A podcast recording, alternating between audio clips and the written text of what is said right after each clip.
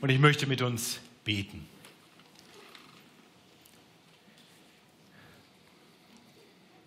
Himmlischer Vater, wir wollen dich bitten, dass du uns jetzt wirklich Frieden gibst. Den Frieden, still zu werden vor dir. Den Frieden zu wissen, dass jetzt nichts wichtiger ist, als auf dich, den Heiligen, den Allmächtigen, den Liebenden, den gerecht richtenden Gott zu hören. Herr, mach uns bereit. Mach uns bereit für diese Zeit des Advents, für diese Zeit des Wartens auf die Ankunft des Herrn. Mach uns bereit, auch auf sein Wiederkommen vorbereitet zu sein. Und tu das auch jetzt, indem du zu uns sprichst. Hilf mir nur das zu sagen, was du sagen willst und, hör, und hilf uns zu hören.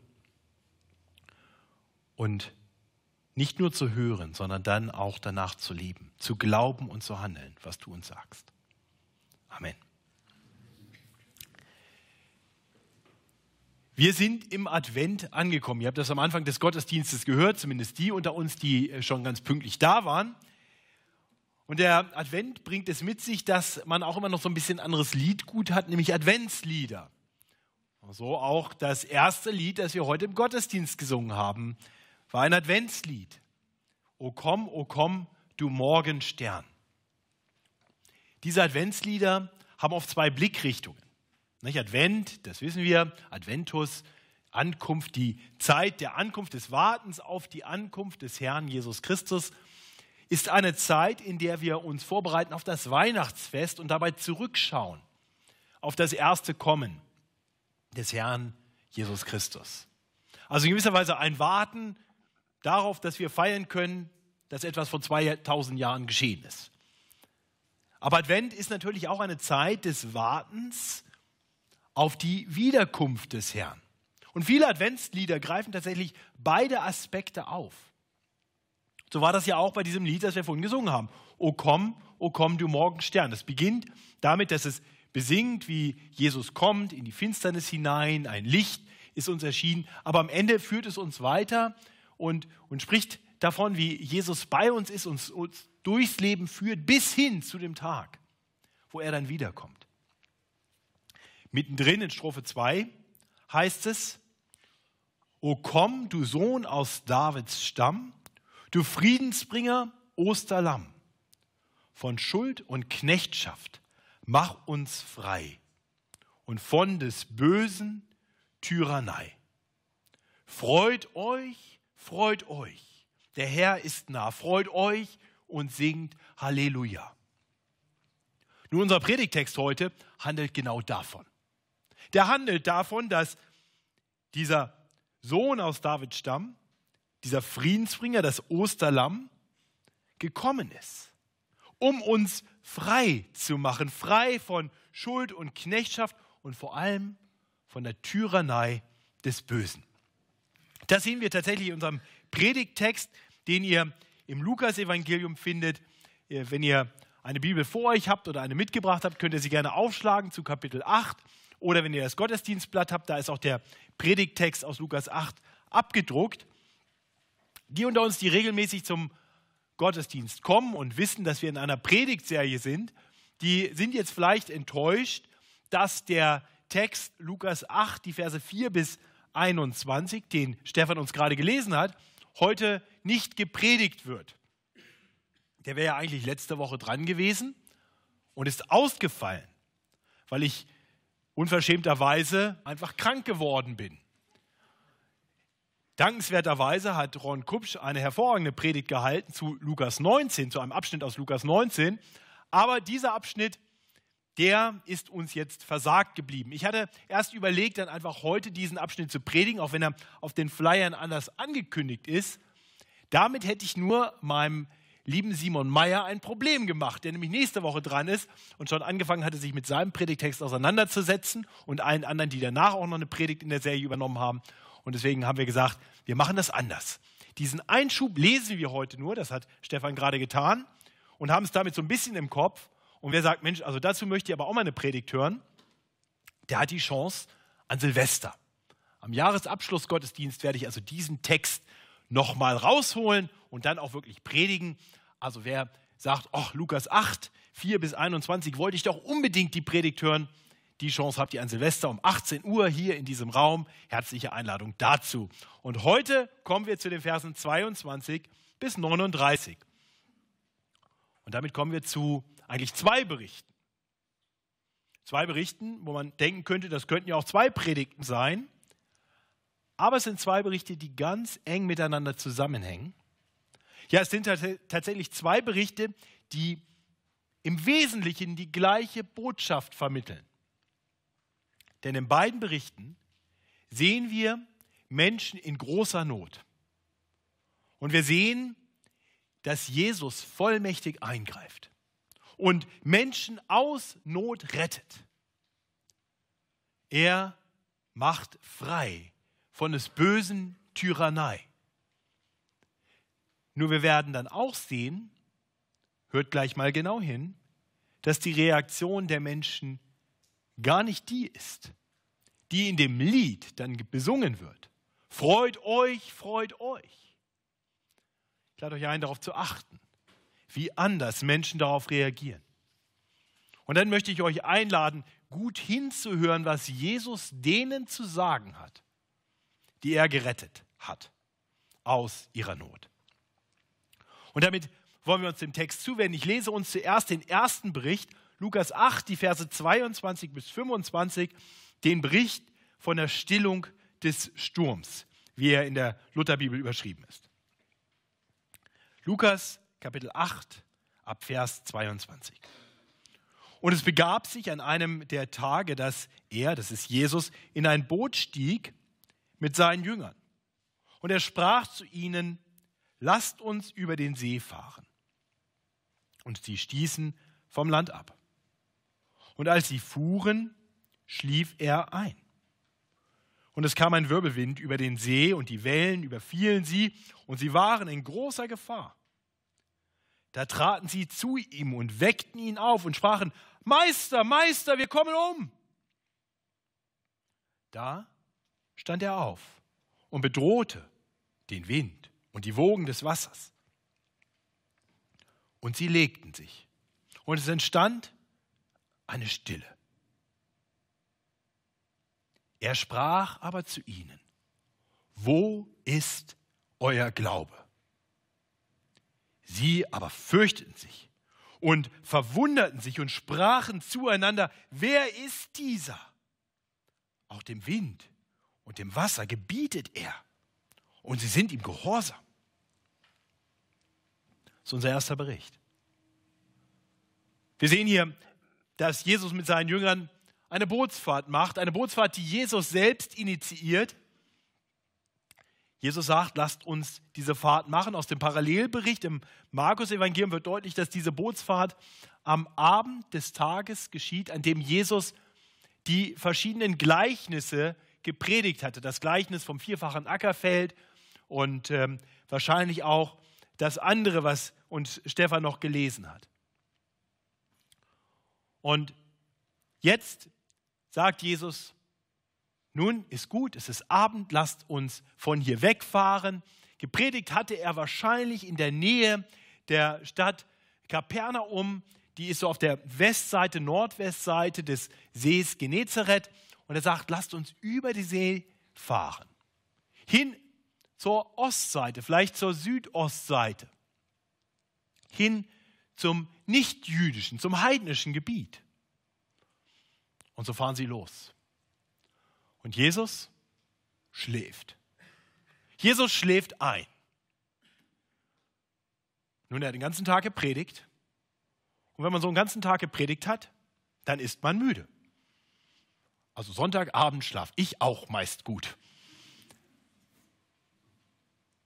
Und natürlich wissen wir das alle theologisch, dass Jesus wahrer Mensch war. Aber ich kann mir vorstellen, dass wir das vielleicht doch gar nicht immer so ganz klar vor Augen haben. Dass wir immer denken, naja, Jesus. Jesus war natürlich so ganz anders. Jesus hat ja mit, mit uns jetzt gar nicht so viel zu tun. Jesus. Nein, Jesus war Mensch. Wahrer Mensch, so wie du und ich. Minus Sünde. wahrer Mensch mit allen Herausforderungen, mit allen Bedürfnissen. Und Schlaf ist ein grundsätzliches menschliches Bedürfnis, auch wenn ihr jungen Leute das manchmal noch nicht wisst. Lasst euch das sagen. Schlafen ist keine Sünde, Schlafen ist gut und richtig. Jesus hat geschlafen. Damit möchte ich euch nicht ermutigen, jetzt während der Predigt das gleich zu praktizieren. Ich wäre euch dankbar, wenn ihr noch wach bleibt aber ihr dürft gerne zur Kenntnis nehmen, dass Schlaf durchaus ein menschliches Bedürfnis ist und Jesus als wahrer Mensch schläft. Soweit so gut. Aber dann kommt ein gefährlicher Sturm auf, ein Wirbelwind. Und, und diese Winde, die waren am See Genezareth und sind immer noch am See Genezareth nicht ganz untypisch. Der See Genezareth, das weiß ich dank Wikipedia, liegt 212 Meter unter dem Meeresspiegel und ist damit der tiefst gelegene Süßwassersee der Erde. Und er ist umgeben von, von Bergen. Und das führt zu einem Wetterphänomen, das man dort kennt, dass nämlich Fallwinde kommen von den Bergen runter in die Niederung und über den See blasen. Und dort entstehen Wirbelwinde und die sind brandgefährlich. Nun, normalerweise waren Boote gar nicht darauf ausgelegt, über den ganzen See rüberzufahren. Das wollte auch gar keiner tun. Denn die eine Seite war jüdisch, die andere war heidnisch. Ähm, das war im Prinzip eine natürliche Grenze. Und was die Fischer normalerweise taten, naja, Fischer fahren ein bisschen auf den See hinaus, da wo man gut fischen kann, dann fahren sie wieder zurück an Land. Die machen keine Kreuzfahrt. Aber Jesus sagt hier, wir fahren jetzt mal ganz über den See rüber. Und dieser See ist nicht klein. Der See Genezareth hat eine Fläche, die ist doppelt so groß, mehr als doppelt so groß wie der Chiemsee.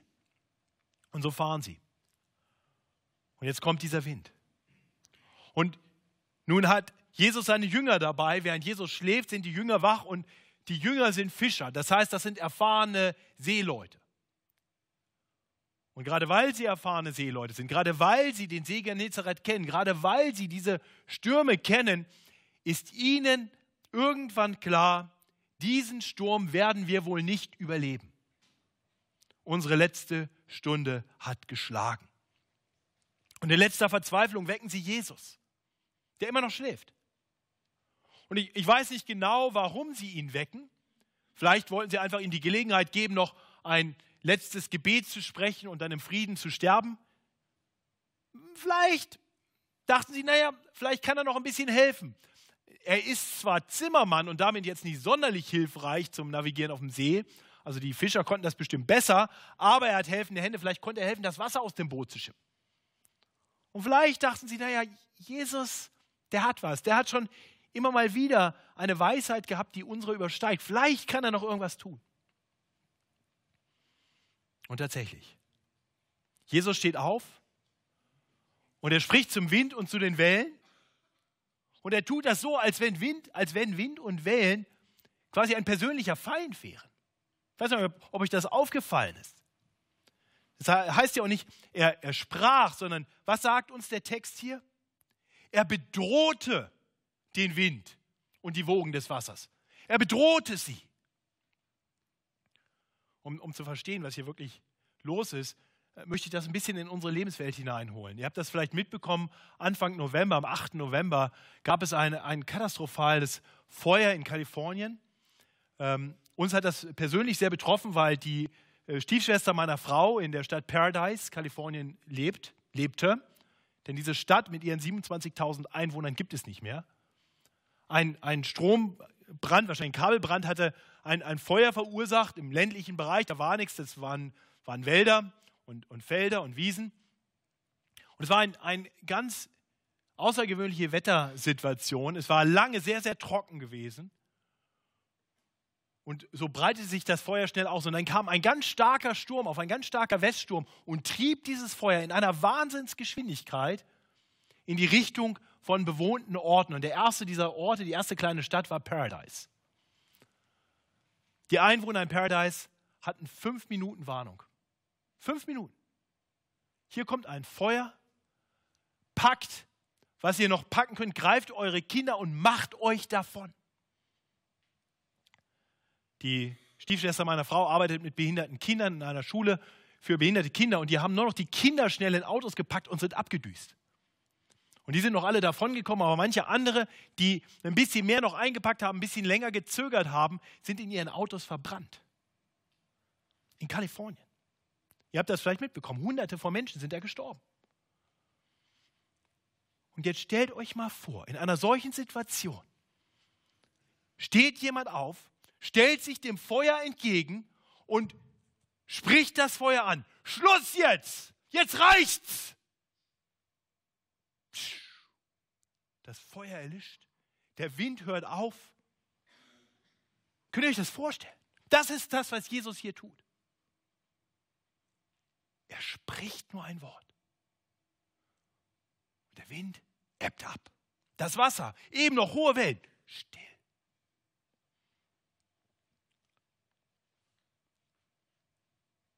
Und was tun die Jünger? Sie schauen Jesus an. Und was tut Jesus? Er spricht sie an. Wo ist euer Glaube? Habt ihr gedacht, dass Wind und Wellen den Plan meines Vaters zunichte machen? Habt ihr wirklich gedacht, dass alles, was ich angekündigt habe zu tun, dass das aufgehalten werden kann durch so einen blöden Wind? Habt ihr wirklich gedacht, dass ich und ihr mit mir hier elend zugrunde gehen werdet? Wo ist euer Glaube? Das ist die Frage. Das ist die Frage, die, die Jesus denen stellt, die inmitten dieses gefährlichen Sturms in Angst und Schrecken geraten waren.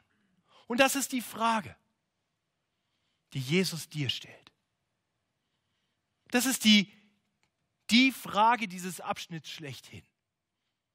Denn,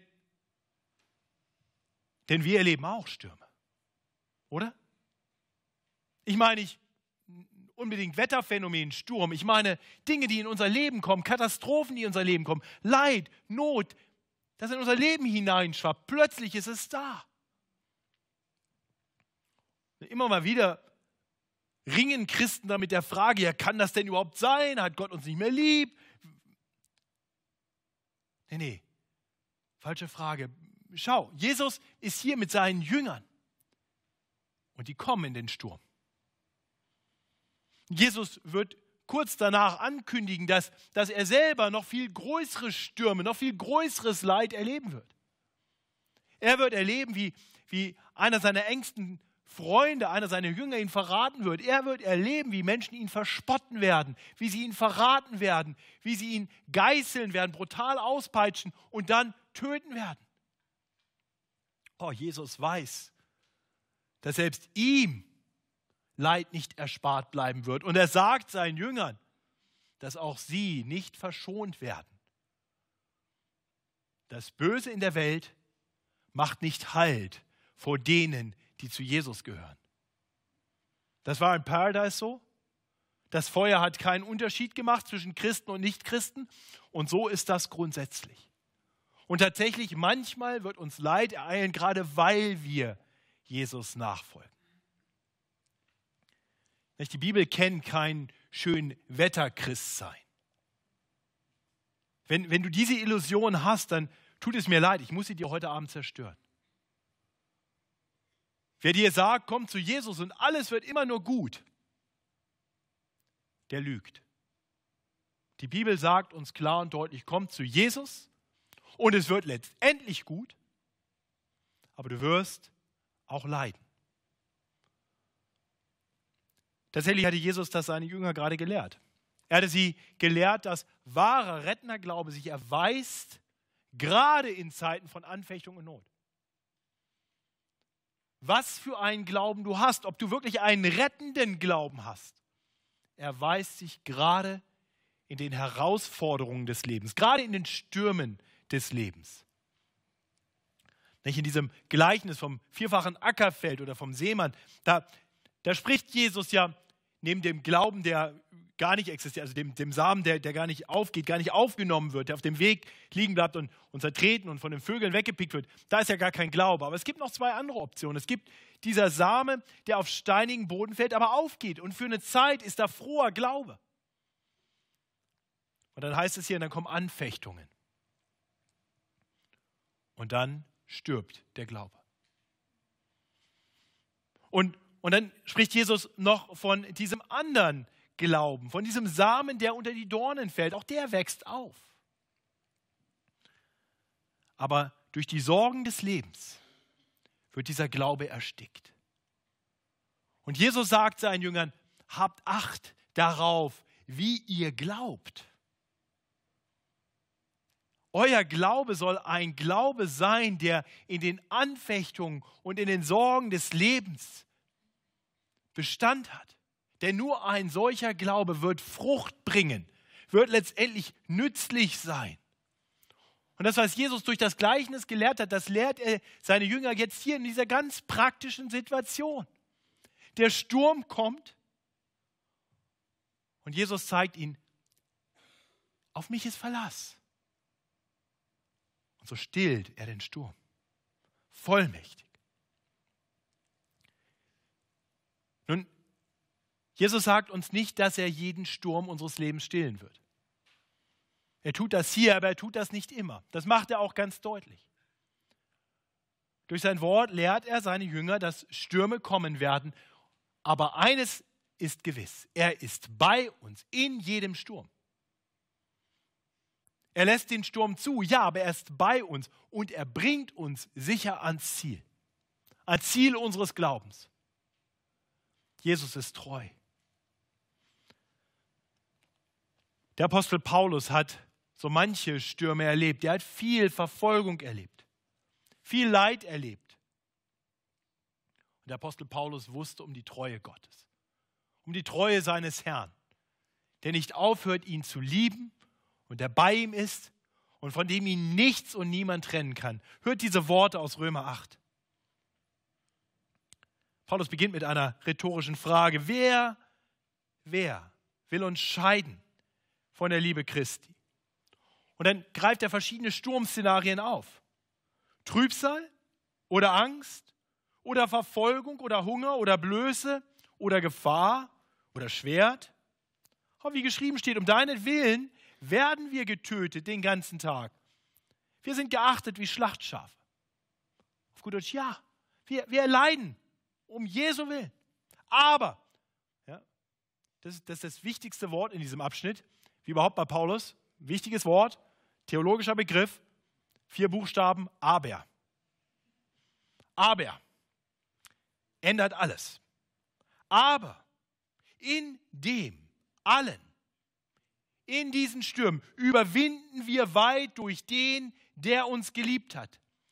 Denn ich bin gewiss, dass weder Tod noch Leben, weder Engel noch Mächte, noch Gewalten, weder Gegenwärtiges noch Zukünftiges, weder Hohes noch Tiefes, noch eine andere Kreatur entscheiden kann von der Liebe Gottes, die in Christus Jesus ist, unserem Herrn. Amen. Oh, ihr Lieben, ich, ich, hoffe, ich hoffe, wir können Amen dazu sagen. Und ich, und ich möchte dir Mut machen, nimm diese Worte tief in dich auf sodass dein Glaube dich eben nicht verlässt, wenn die Stürme des Lebens kommen. Und das möchte ich gerade denen unter uns sagen, die vielleicht noch ganz jung im Glauben sind, die vielleicht, weil Gott dich bisher bewahrt hat, noch gar nicht erlebt haben, wie schlimm Stürme sein können. Ich bin mir sicher, mancher unter uns hat keine Ahnung, wovon ich hier gerade rede. Denkt, na ja, okay, schon mal so ein paar kleine Schwierigkeiten und ist nicht immer nur easy und ja, zum Gottesdienst nochmal loszugehen, das ist schon anstrengend. Du hast keine Ahnung. Das ist der Nachteil einer sehr jungen Gemeinde. Find mal ein paar ältere Christen. Frag sie mal nach Stürmen, die den Glauben durchgerüttelt haben, herausgefordert haben. Frag mal die Mutter, die zwei noch relativ kleine Kinder hat und auf einmal die Krebsdiagnose bekommt. Frag mal die Familie, die ohnehin gar nicht weiß, wie die Rechnung zahlen sollen und, und dann wird der eine, der noch verdient in der Familie, fristlos gekündigt. Frag mal die Mutter und Ehefrau, deren Mann auf einmal eine andere Frau schöner findet und die eigene Frau verlässt, die plötzlich alleine ist mit den Kindern ohne Arbeit. Es gibt Stürme im Leben und die kommen. Und ich möchte dich heute vorbereiten für solche Zeiten. Es ist mein Anliegen, dass du weißt, wenn solche Stürme kommen, Jesus ist bei dir. Und du spürst das dann nicht immer. Es ist nicht immer so, dass du so, ach, ich spüre ja gerade, Jesus ist ja bei mir. Nein, du fühlst dich elend und verlassen und Zweifel kriechen in dir hoch und hier flüstert der Satan ein, jetzt siehst du mal, mit Jesus, ha, ha, ha. Und dann ist es wichtig, dass du Glauben hast. Ein Glauben, der sagt, ich kenne meinen Herrn. Ich weiß, dass er selbst seine engsten Jünger in todesbedrohende Stürme gebracht hat, aber er hat sie durchgebracht. Und er wird dich durchbringen. Er ist treu. Glaubst du das? Das ist die Frage, die Jesus uns hier stellt. Bei den Jüngern merken wir, sie haben es noch nicht verstanden. Es heißt hier in Vers 25, sie aber fürchteten sich und, und wunderten sich, verwunderten sich und sprachen zueinander, wer ist dieser? Auch dem Wind und dem Wasser gebietet er und sie sind ihm gehorsam. Wer ist dieser? Diese, diese Frage beantwortet uns der nächste Abschnitt. Jesus nimmt seine Jünger mit und gibt ihnen noch einen Anschauungsunterricht, damit sie erkennen können, wer er wirklich ist. Damit kommen wir zum zweiten Abschnitt der Predigt, zu den Versen 26 bis 39. Ich lese uns wiederum den, den Abschnitt. Und sie fuhren weiter in die Gegend der Gerasener, die Galiläa gegenüber liegt. Und als er ans Land trat, begegnete ihm ein Mann aus der Stadt, der hatte böse Geister. Er trug seit langer Zeit keine Kleider mehr und blieb in keinem Hause, sondern in Grabhöhlen. Als er aber Jesus sah, schrie er auf und fiel vor ihm nieder und rief laut, was willst du von mir, Jesus, du Sohn Gottes des Allerhöchsten? Ich bitte dich, quäle mich nicht. Denn er hatte dem unreinen Geist geboten, aus dem Menschen auszufahren, denn der hatte ihn lange Zeit geplagt und er wurde mit Ketten und Fesseln gebunden und gefangen gehalten. Doch er zerriss seine Fesseln und wurde von dem bösen Geist in die Wüste getrieben. Und Jesus fragte ihn, wie heißt du? Er antwortete, Legion. Denn es waren viele böse Geister in ihn gefahren, und sie baten ihn, dass er ihnen nicht gebiete, in den Abgrund zu fahren. Es war aber dort auf dem Berg eine große Herde Säue auf der Weide. Und sie baten ihn, dass er ihnen erlaube, in die Säue zu fahren. Und er erlaubte es ihnen. Da fuhren die bösen Geister von den Menschen aus und fuhren in die Säue. Und die Herde stürmte den Abhang hinunter in den See und ersoff. Als aber die Hirten sahen, was da geschah, flohen sie und verkündeten es in der Stadt und in den Dörfern. Da gingen die Leute hinaus, um zu sehen, was geschehen war, und kamen zu Jesus und fanden den Menschen, von dem die bösen Geister ausgefahren waren, sitzend zu den Füßen Jesu, bekleidet und vernünftig. Und sie erschraken. Und die es gesehen hatten, verkündeten ihnen, wie der Besessene gesund geworden war. Und die ganze Menge aus dem umliegenden Land der Gerasener bat ihn, von ihnen fortzugehen. Denn es hatte sie große Furcht ergriffen. Und er stieg ins Boot und kehrte zurück.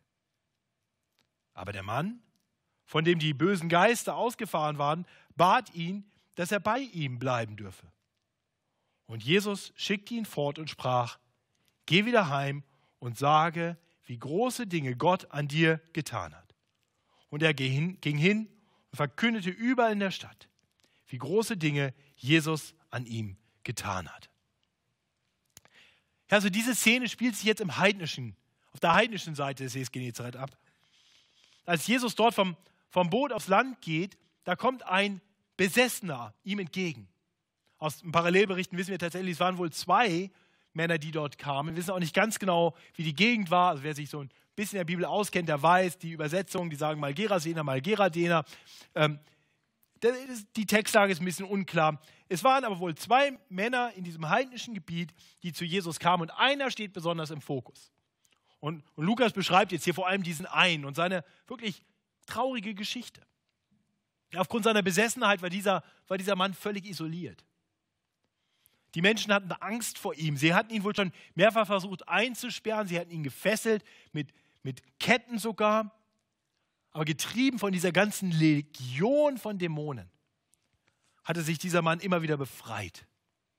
Und nun lebt er völlig verwahrlost in Grabhöhlen am Rande des Sees.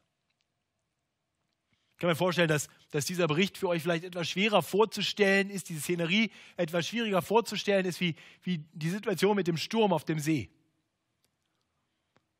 Aber eins muss uns klar sein. Es gibt diese bösen Mächte.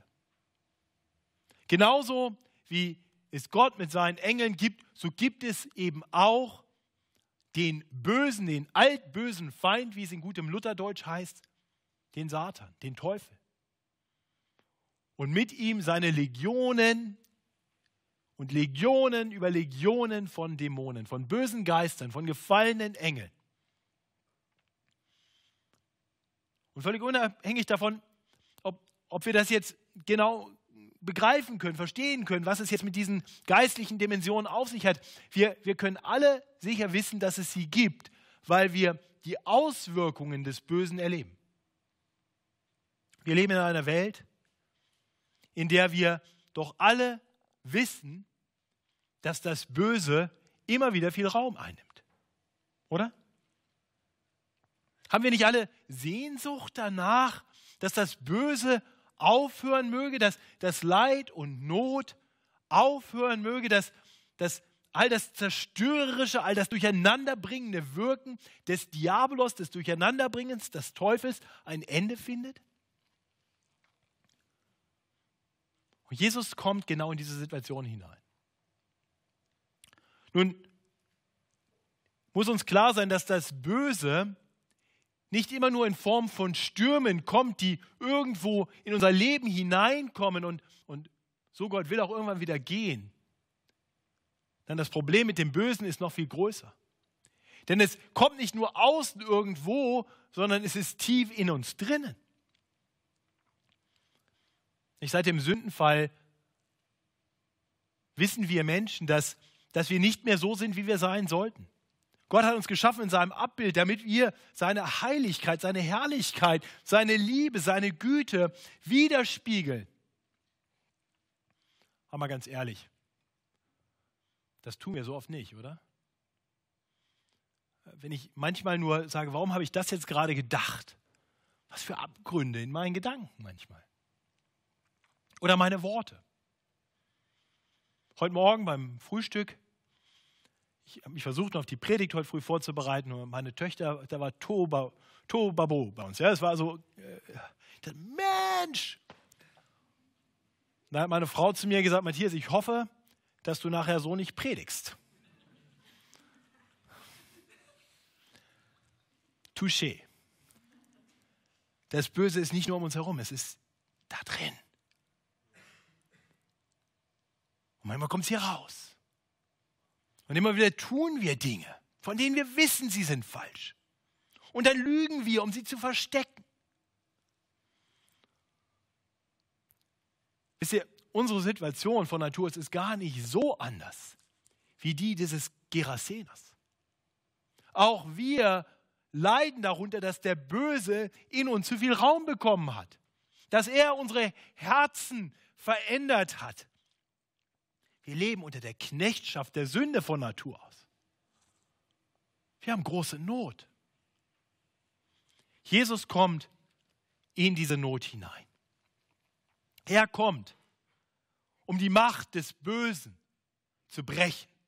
Er kommt als der Heiland, der gekommen ist, um die Konsequenzen des Sündenfalls zurückzutreiben und letztendlich zu überwinden. Er kommt mit Vollmacht über die Stürme des Windes über die Stürme des Lebens und mit Vollmacht über das Böse in uns. Interessant ist, dass die Jünger sich noch schwer taten zu verstehen, wer dieser Jesus ist. Die fragen noch, wer ist dieser? Aber die Legion Dämonen hat kein Problem mit dieser Frage. Sie wissen genau, wer er ist. Sie kommen zu ihm und sie kapitulieren an Ort und Stelle. Sie rufen noch, was willst du von mir, Jesus, du Sohn Gottes, des Allerhöchsten? Und dann winseln sie und bitten, dass er sie nicht direkt in den Abgrund verwirft. Und sie erbitten von Jesus, dass sie doch in eine Schweineherde fliehen dürfen. Warum Jesus ihnen das erlaubt und warum die Schweineherde dann kollektiven Selbstmord begeht, das wird hier nicht erklärt. Das ist offensichtlich kein so wichtiges Detail. Was aber klar ist, ist, welches zerstörerische Potenzial diese bösen Geister haben. Was für ein zerstörerisches Potenzial. Und wir sehen, Jesus hat Macht selbst über das Böse, was aus diesem Mann herauskommt und diese ganze Herde Säue tötet. Nur ein Wort und sie müssen fliehen. Und die gute Nachricht für uns ist, das kann Jesus auch für dich tun. Er hat die Macht. Er hat die Macht, unsere bösen Herzen so grundlegend zu verändern, dass wir immer mehr zu den Menschen werden, die wir ursprünglich sein sollten. Alles, was es dazu braucht, ist, dass wir zu Jesus kommen. Dass wir zu ihm kommen, um uns von ihm retten zu lassen, freisetzen zu lassen. Was Jesus dort in diesem Fall mit dem Gerasener tut, ist nur eine kleine Vorschau für ein, für ein viel größeres Erlösungswerk, das Jesus noch tun würde. Hier vertreibt er eine Legion Dämonen und befreit einen Mann. Aber einige Zeit später würde Jesus am Kreuz von Golgatha sein Leben geben und dort das tun, was Johannes der Täufer am Anfang angekündigt hatte, als er zuerst Jesus sah und sagte, hier kommt das Lamm Gottes, das der Welt Sünden trägt. Jesus kommt, um all das Böse dieser Welt auf sich zu nehmen und sein Leben dafür zu geben. Und so stirbt Jesus am Kreuz und bricht die Macht Satans. Am dritten Tage steht er auf von den Toten. Er überwindet die Macht des Bösen. Er überwindet die Macht des Teufels und der Sünde und er lebt. Er ist der siegreiche Herr. Und jeder, der im Glauben zu ihm kommt, jeder, der ihm seine Schuld bringt, jeder, der ihm sein Herz ausschüttet, darf wissen, bei ihm werde ich frei. Frei von dieser Macht. Befreit zu einem neuen Leben. Und ich hoffe, du erkennst das. Wir sehen hier aber noch etwas anderes. Wir sehen, dass Menschen, die die göttliche Vollmacht von Jesus erleben, und nicht jubeln. Sie sehen, wie er die Macht des Bösen bricht, die Tyrannei des Bösen. Und sie singen nicht, freut euch, freut euch. Das Gegenteil ist der Fall. Was tun sie? Die Hürden, die fliehen in Angst und Schrecken. Und dann kommen die Menschen, die von ihnen alarmiert sind, und sie sehen, was Jesus getan hat. Sie sehen diesen Mann, den sie so gefürchtet haben, der so verstoßen war und sie sehen ihn dort sitzen, vernünftig gekleidet, im, im, im ganz vernünftigen Zustand zu Füßen Jesu. Und was ist mit ihnen? Sie sind voll Furcht und bitten Jesus, geh weg. Ist tragisch, oder? Hier kommt ein Retter und sie sagen, kannst du bitte gehen? Und doch ist es sehr verständlich. Es ist sehr verständlich, denn wenn, wenn sündige Menschen erleben, dass der heilige Gott in ihre Nähe gekommen ist, dann macht das Angst. Hast du das schon mal erlebt? Ist dir das bewusst? Ich denke, fast jeder Christ, ich hoffe jeder Christ, hat schon mal, wenn er sich beschäftigt hat mit der Heiligkeit Gottes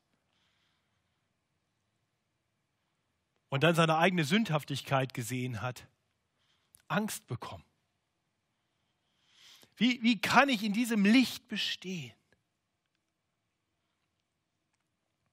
Ich kann euch sagen, als, als ich im Januar 1998 zum Glauben kam.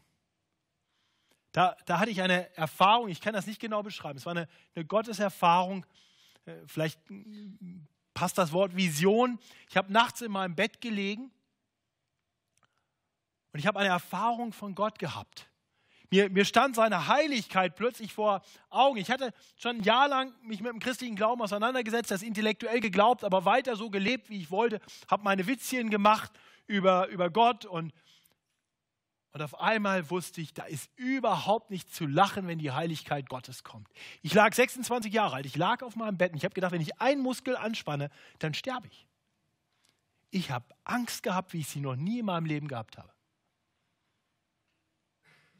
Bis Gott mir in seiner großen Barmherzigkeit geholfen hat zu verstehen, dass er nicht gekommen ist, um mich zu töten, sondern um mich zu retten. Und ich hoffe, du hast das auch erlebt. Ich hoffe, du weißt es. Damit meine ich nicht, dass du eine solche Gotteserfahrung gemacht haben musst. Es ist völlig egal, ob du so eine Erfahrung gemacht hast. Ähm, preis den Herrn, wenn du von klein auf im Glauben aufgewachsen bist. Aber ich hoffe, dass du irgendwo auch, irgendwann auch verstanden hast, dass Gott ein heiliger Gott ist.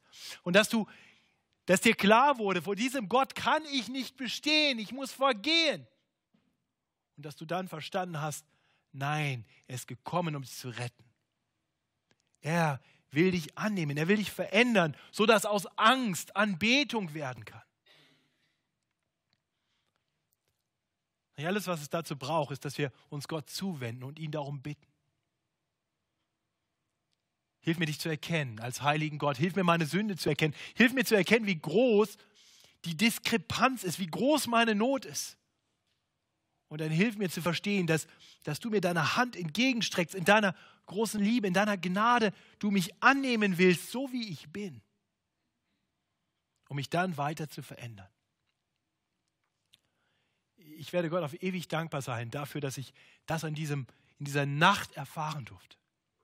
Und ich bin so dankbar, dass ich heute Jesus an meiner Seite weiß. Auch wenn ich ihn nicht sehen kann, auch wenn ich das nicht immer spüre, aber ich weiß, er ist da. Und wenn die Stürme des Lebens kommen, ich weiß, er ist da. Er ist bei mir. Seine Liebe gilt. Er bringt mich sicher nach Hause. Und was Jesus tut für jeden, der, der ihn so kennenlernt, ist, dass er ihn weiter verändert. Das sehen wir hier bei diesem Gerasener. Nicht? Er ist ein veränderter Mensch. Er will nicht mehr von Jesu Seite weichen. Vorher von den Menschen isoliert jetzt zu Füßen Jesu. Was macht Jesus? Er gibt ihm einen Auftrag. Geh wieder heim und sage, wie große Dinge Gott an dir getan hat. Das ist, ihr Lieben, das ist genauso wie die Frage, wo ist euer Glaube im ersten Abschnitt, der entscheidende Satz dieses Abschnitts für uns hier heute Abend. wenn du erlebt hast, dass Jesus in die Not deines Lebens gekommen ist, wenn du erlebt hast, wie, wie Jesus dich gerettet hat aus der Sünde in deinem Herzen und aus der Not in der Welt, dann sagt Jesus auch dir, geh und erzähl anderen davon. Tatsächlich, Jesus gab seinen Jüngern einige Zeit später genau den gleichen Auftrag. Geht hin Verkündet aller Welt. Fangt an in Jerusalem und Judäa und dann nach Samarien und bis an die Ende der Erde. Verkündet den Menschen, was ich für euch getan habe.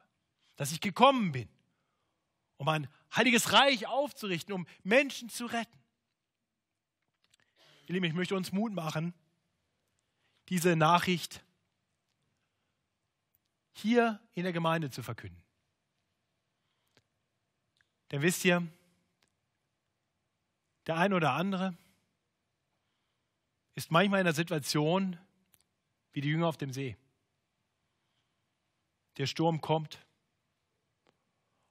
und wir wissen nicht mehr, was wir überhaupt noch glauben können. Es ist so gut, deine Geschwister zu haben, die liebevoll ihren Arm um dich legen und sagen, ich, ich weiß jetzt auch nicht, warum das gerade alles in deinem Leben passiert. Aber darf ich dir Römer 8 vorlesen? Die Zusage, dass Gott bei dir ist. Darf ich dir die Worte zusprechen, die Jesus uns gesagt hat? Am Ende des Matthäus-Evangeliums. Ich bin bei euch. Ich bin bei dir alle Tage.